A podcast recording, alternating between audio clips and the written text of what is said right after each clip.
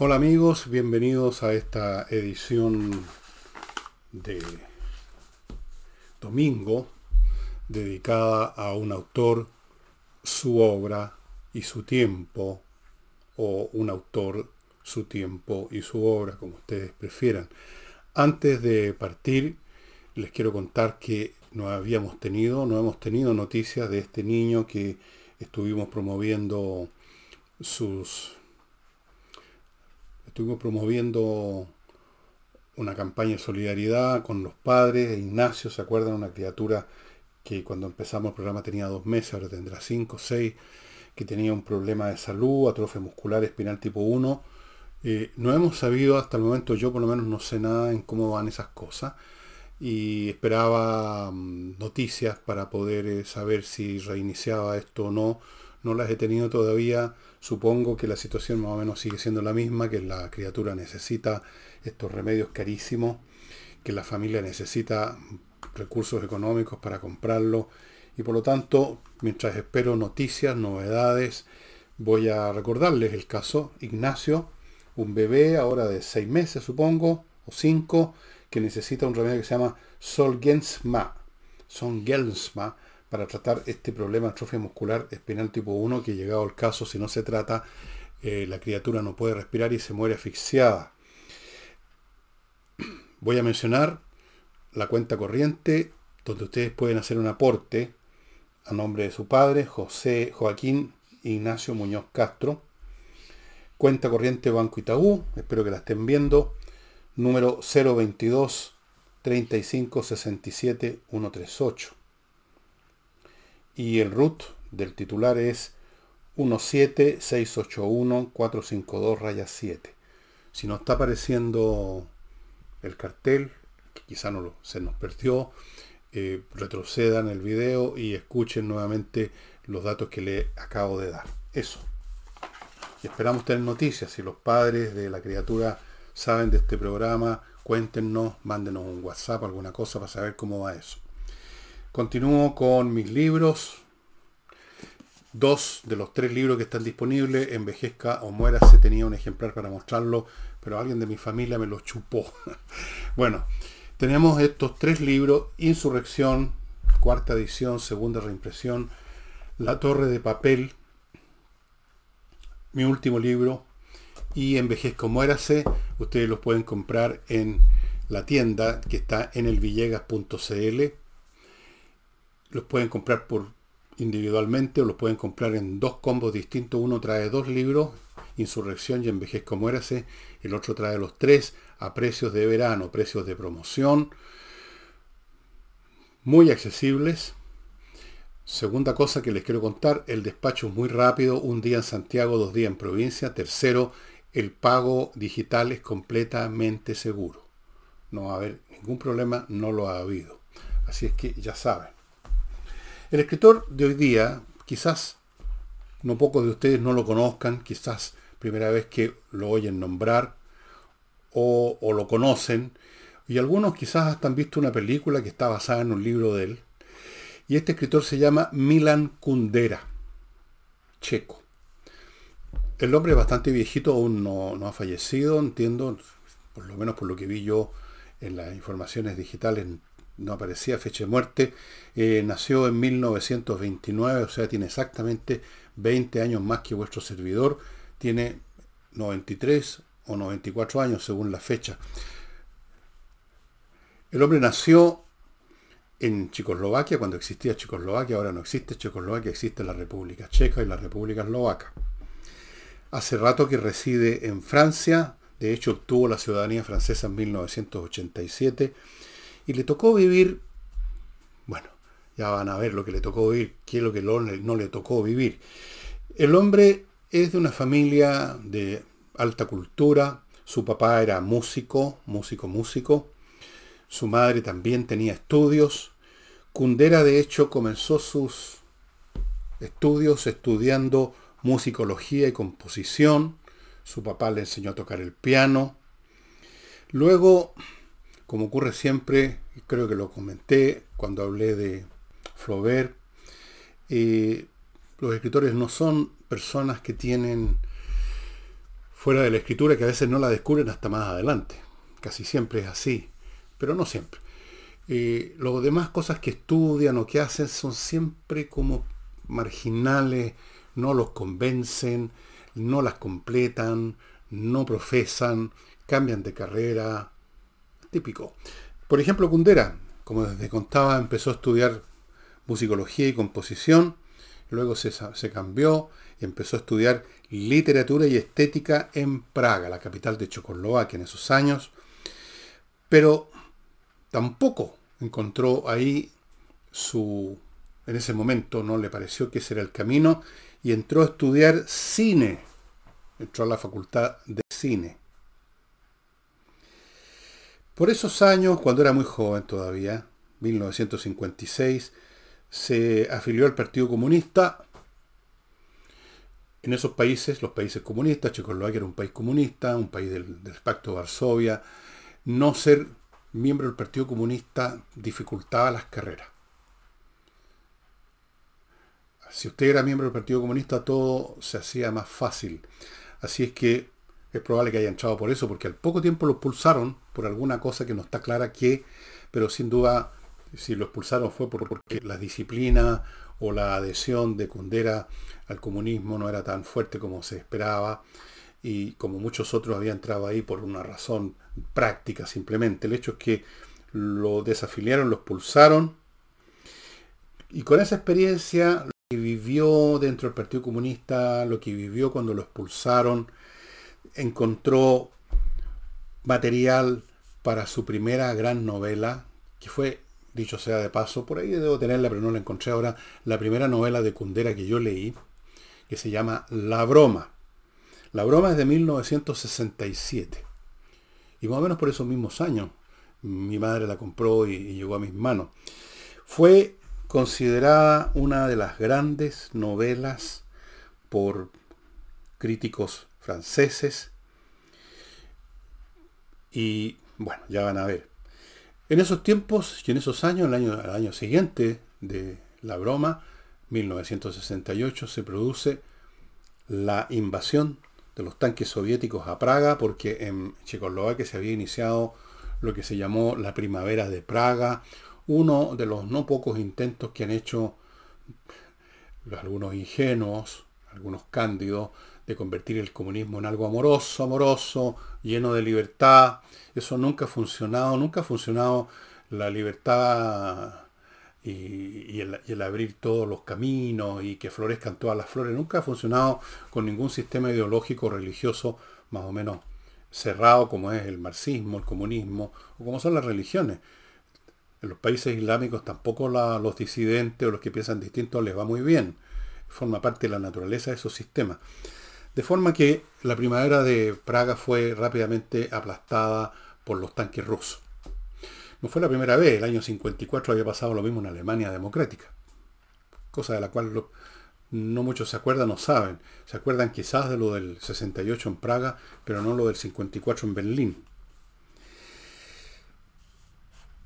Se produjo esta invasión, fue derribado el régimen de Dubček, que se llamaba este líder comunista checo que quiso que, que una, que quiso reformar el comunismo. El comunismo no tiene reforma posible, nunca lo va a tener, como no tiene reforma posible mucha, casi ningún credo religioso. El tema de la reforma cristiana es un tema muy especial y muy interesante que alguna vez espero tratar. Pero bueno, se produjo esta invasión e inmediatamente sus obras fueron prohibidas. Comenzó la democracia al estilo comunista. Dicho sea de paso, abro un paréntesis, hace unos días atrás el Pleno del Partido Comunista Chino por 3.000 votos a cero le amplió los poderes a Jinping. Así funciona la democracia comunista. Pero antes de continuar, les quiero recordar amigos que este programa, este programa dedicado 100% a autores, a libros, es posible por dos auspiciadores y parto por Edisur, una editorial que ofrece títulos de primera calidad de autores importantes de la literatura de todos los tiempos, incluyendo autores chilenos, obras chilenas importantes, interesantes, que yo les he mostrado algunas. Por aquí tengo incluso, creo, no, no sé dónde la puse. Eh,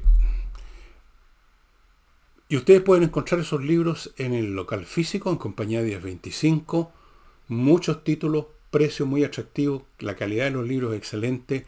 O pueden entrar a edisul.cl. Ellos han apoyado y están apoyando este programa, cosa que les agradecemos mucho. Y mm, seguimos con, con Kundera, que le prohíben sus libros el año 68 y no solamente eso, obviamente él, él en su totalidad como persona queda prohibido, por así decirlo, pierde sus pegas y empieza a tratar de vivir de cualquier manera. Ustedes van a encontrar estas cosas en algunos distintos libros de Kundera, el hombre que pierde una pega y tiene que trabajar en cualquier cosa en, en el paraíso comunista. Y como había estudiado música y papá le había enseñado a tocar piano, se empezó a ganar la vida como pianista de jazz en un club en Praga. El año 76 lo reintegraron al Partido Comunista. Pero luego lo expulsaron de nuevo. Definitivamente esta vez ya no había perdón de nuestro Señor. Y, y esto ocurrió porque después del asunto de la primavera de Praga del 68 empezó luego de que liquidan a los principales líderes, pero luego que se establece el régimen otra vez bajo la tutela rusa, empiezan a escarbar más fino, empiezan a buscar a otras personas, empiezan a tratar de, escudriñar quienes más apoyaron, y uno de esos era Milan Kundera.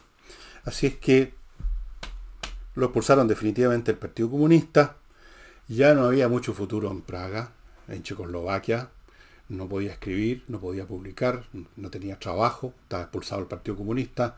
A esa altura ya por supuesto había perdido la fe, si es que alguna vez la tuvo en el Partido Comunista, y se fue a Francia en 1975, donde se casó eventualmente, a enseñar literatura comparada en la Universidad de Rennes. Se aclimató tanto en Francia que el francés se convirtió en casi en su lengua nativa. Casado con una francesa, haciendo clases en Francia, enseñando en Francia, viviendo en Francia. Bueno, así que desde el año 93 empezó a escribir todos sus libros en francés. Yo les voy a mostrar uno precisamente, que tengo acá, escrito en francés. No una traducción, él escribiendo en francés. No es el primer autor que tiene un dominio total de una, de una segunda lengua. Vladimir Nabokov, por ejemplo, que era ruso, escribió en inglés fantásticamente bien. Joseph Conrad, que era polaco, también escribió en inglés perfectamente bien y les puedo asegurar yo que conozco un poquito el francés, que Milan Kundera escribe perfectamente bien el francés. No se nota nada raro. La primera novela que les, como les contaba, La Broma, fue considerada por algunos como una de las mejores o mayores novelas del siglo. Mi experiencia personal cuando la leí, La broma, me divertí mucho. No es que sea cómica, por llamarse la broma, pero todo tiene que ver con una broma. Hay un personaje en esta Checoslovaquia comunista que hace una broma, no me acuerdo exactamente el detalle, bastante inocuo en todo caso, y en una sociedad totalitaria donde hasta la manera de hablar, de mirar, en vez de decir poeta, debería decir poete, estamos viendo algunos balbuceos de eso en Chile, empieza a instaurarse un clima opresivo donde todo es vigilado, qué es lo que usted dice, cómo lo dice, a ver qué chiste hizo, se está riendo el camarada eh, secretario general del Partido Comunista o no, todo es escrutado, escudriñado. Entonces el personaje de esta novela La Broma hace una broma, y bueno, ahí viene la, autopsia que hace Milan Kundera de, de esos climas totalitarios, fanáticos y profundamente estúpidos, como es toda doctrina cerrada y que convierte a unos en los ideólogos, como en los clérigos oficiales de la doctrina, y a los demás en ovejas que siguen diciendo amén simplemente. En 1973 publica en Francia La vida está en otra parte, premio en Francia. En eh, ese mismo año en Italia lo premian por otro libro, La despedida. Y yo diría que Milan Kundera es un autor que prácticamente ha sido premiado por todo el mundo por cada cosa que ha escrito. Otros libros que ha escrito posteriormente, El libro de la risa y el olvido, la que le cuesta la ciudadanía checoslovaca, checa, checoslovaca en esa época todavía. La libro de la risa y el olvido. O sea, ya lo habían expulsado el Partido Comunista, emigró de Checoslovaquia, no fue suficiente. A la distancia por control remoto lo despojan de su ciudadanía, pero ya era ciudadano francés, ¿no? En el ochenta y tanto se hizo, convirtió. Y luego tenemos esta famosa novela que muchos de ustedes quizás han oído hablar de ella, que quizás vieron la película que se hizo, una gran película, La insoportable levedad del ser, es del año 84.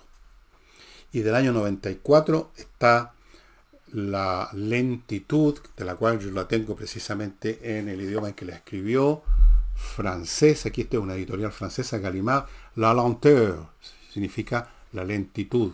Una novela muy especial, eh, Milan de pies a cabeza, el hombre no no desfallece en su talento, en su genio literario.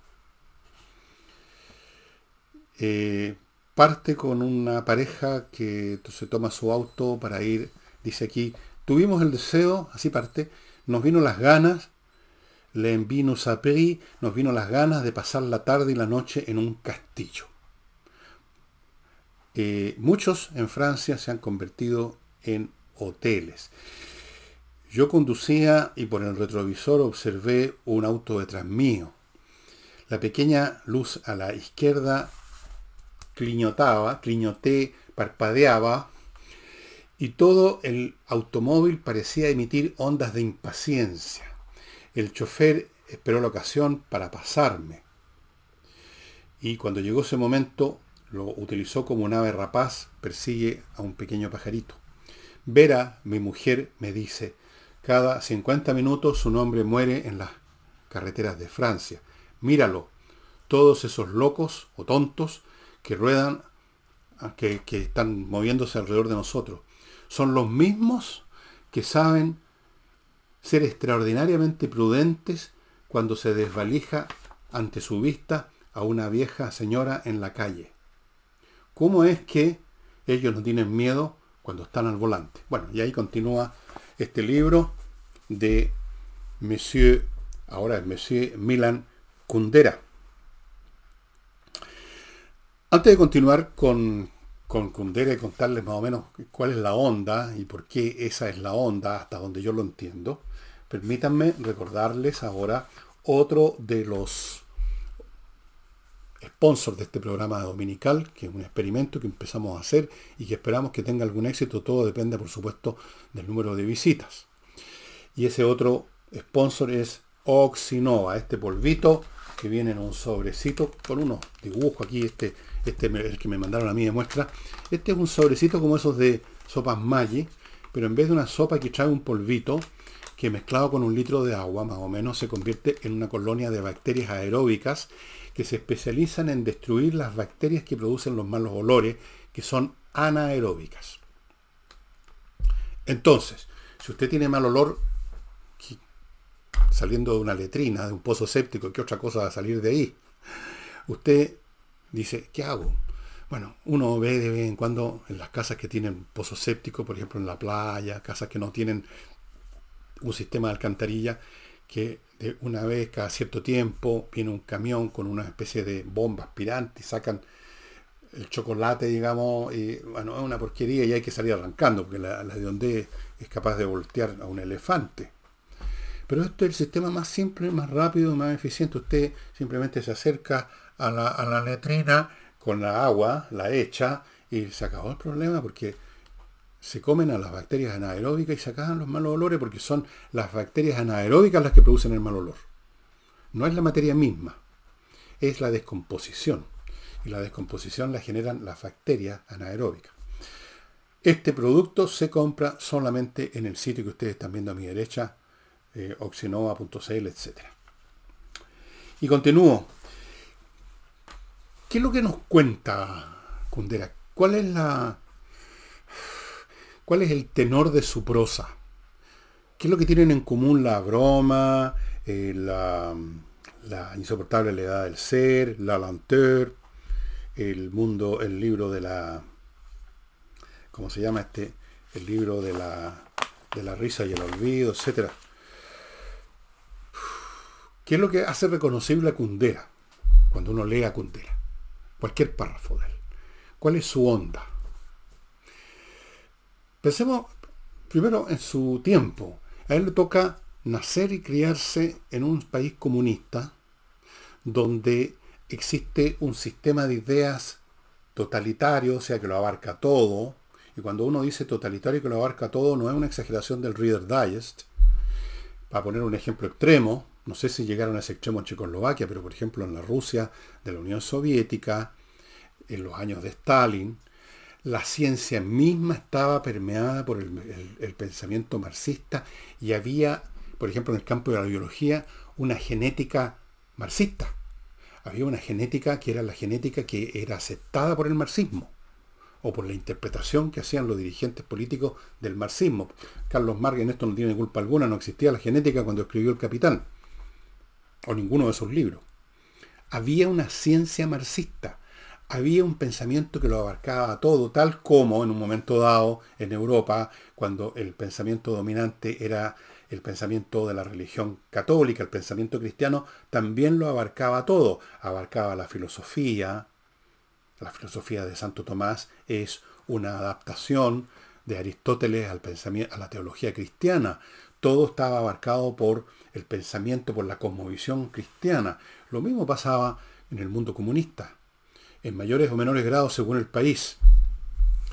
Nació en ese ambiente. Trata de encontrar entonces una vía de escape por la música. Luego estudiando literatura.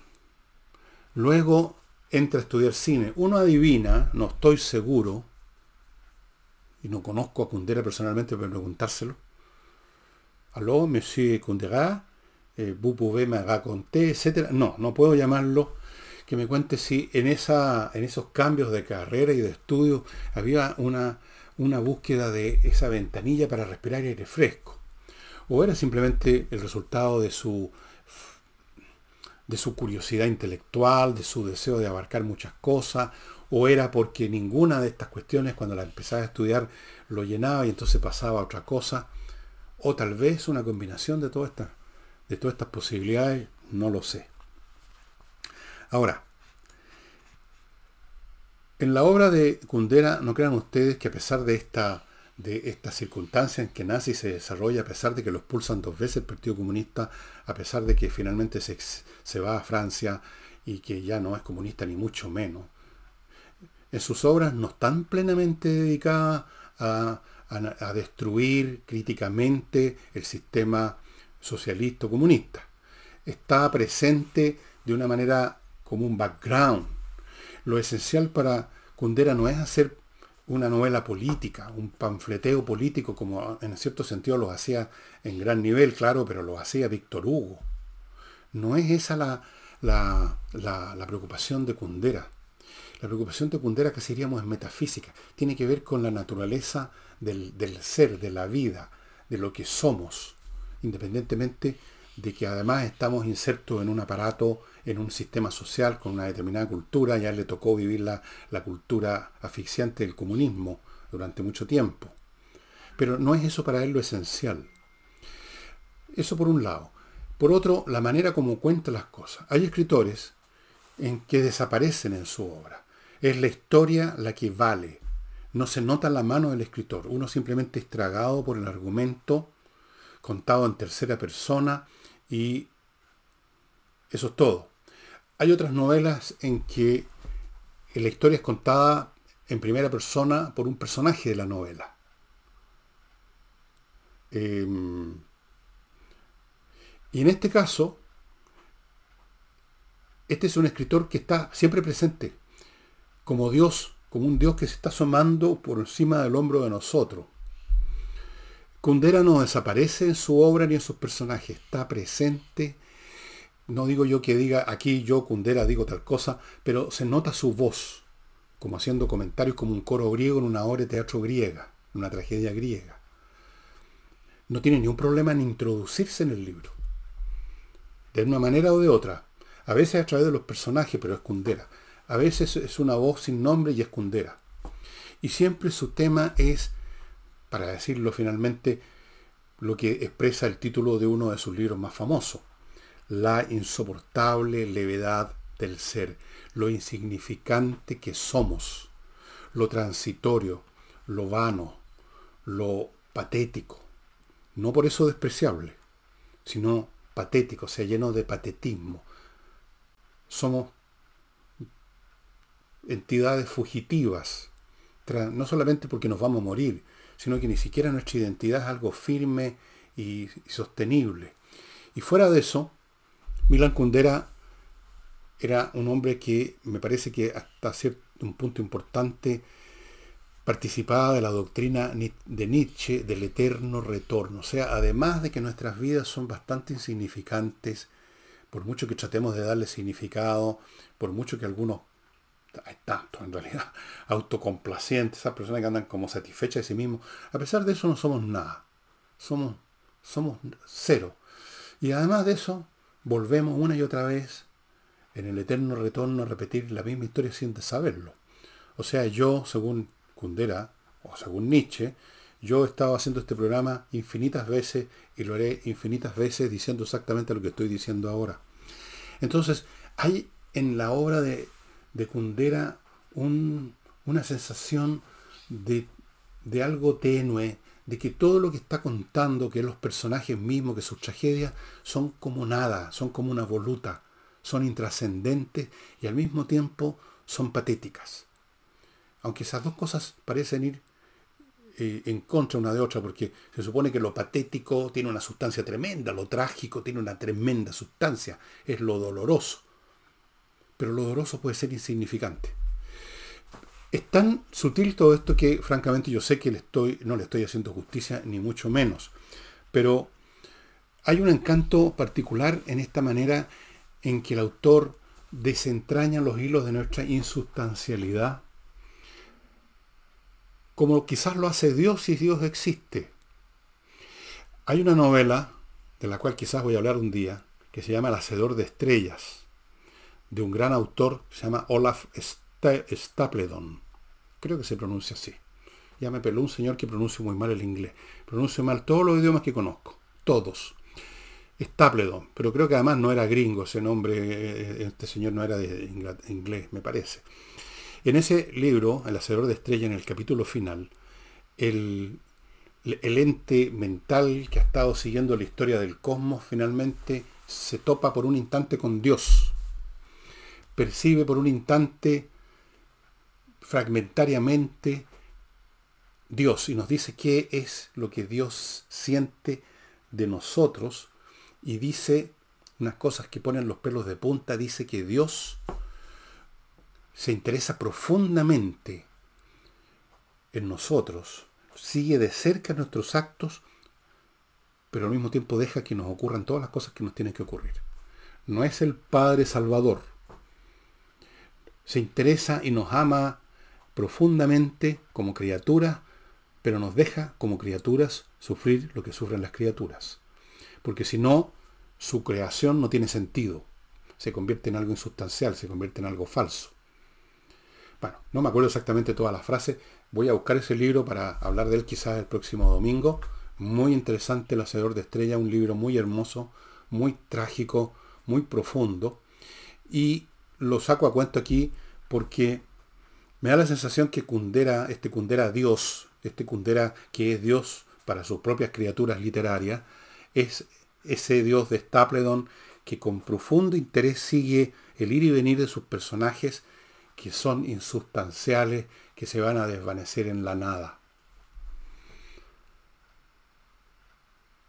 Hay algo de eso también ahora que lo pienso en esa colección de cuentos de Borges que se llama Historia Universal de la Infamia, donde en realidad la infamia no es nada.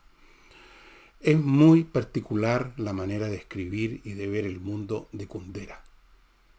Olvídense propiamente tal de la historia, de las historias es, es esta mirada omnisciente que está siempre encima y que de pronto hace un comentario como el coro griego, siguiendo la suerte de estas pobres criaturas que él mismo ha creado, Milan Kundera. Y mm, quiero cerrar el programa. Les muestro una vez más, si ustedes leen francés, lo van a encontrar en la editorial Galimar, La lentitud. Es un francés muy claro, no, no tiene mayores dificultades, este no necesita ser un erudito, yo no lo soy y lo he podido leer sin problema. Y probablemente en todo caso debe haber una traducción al español. Estoy seguro que hay una lentitud en vez de una lenteur. Y antes de cerrar el programa les quiero, quiero reiterar mis agradecimientos a Edisur y a Oxinova, productos de calidad, uno como editores, otro como destructores de bacterias de, malos, de los malos olores, porque ellos eh, se atrevieron a apoyar esta iniciativa que, se nos ocurrió de hacer un programa dedicado a, esto que no es necesariamente lo más popular. Sé perfectamente que, y todos ellos también sabían que no vamos a tener el número de visitas que tenemos en la semana, como tampoco lo tenemos los sábados, y quizás los domingos vamos a andar por ahí también, pero decidieron apoyarnos y se lo agradecemos mucho. Son grandes eh, marcas, Edisur y Oxinova. Amigos, eso sería todo. Les recomiendo fervorosamente que busquen ahora mismo La lentitud yo es uno de los libros más encantadores que he leído. Y si quieren meterse a fondo en el mundo de Kundera, la broma y la insoportable levedad del ser. Por último, por lo menos busquen en alguna parte de la internet la película, porque la película en este caso se nota que no fue hecha en Estados Unidos, está muy bien. Y puede ser que si la ven se estimulen a leer el libro. Y eso es lo de este domingo, amigos. Muchas gracias por su por visitarnos, por estar con nosotros y será hasta Olaf Stapledon, creo, el próximo domingo para hablar del Star Maker, el hacedor de estrellas. Muchas gracias.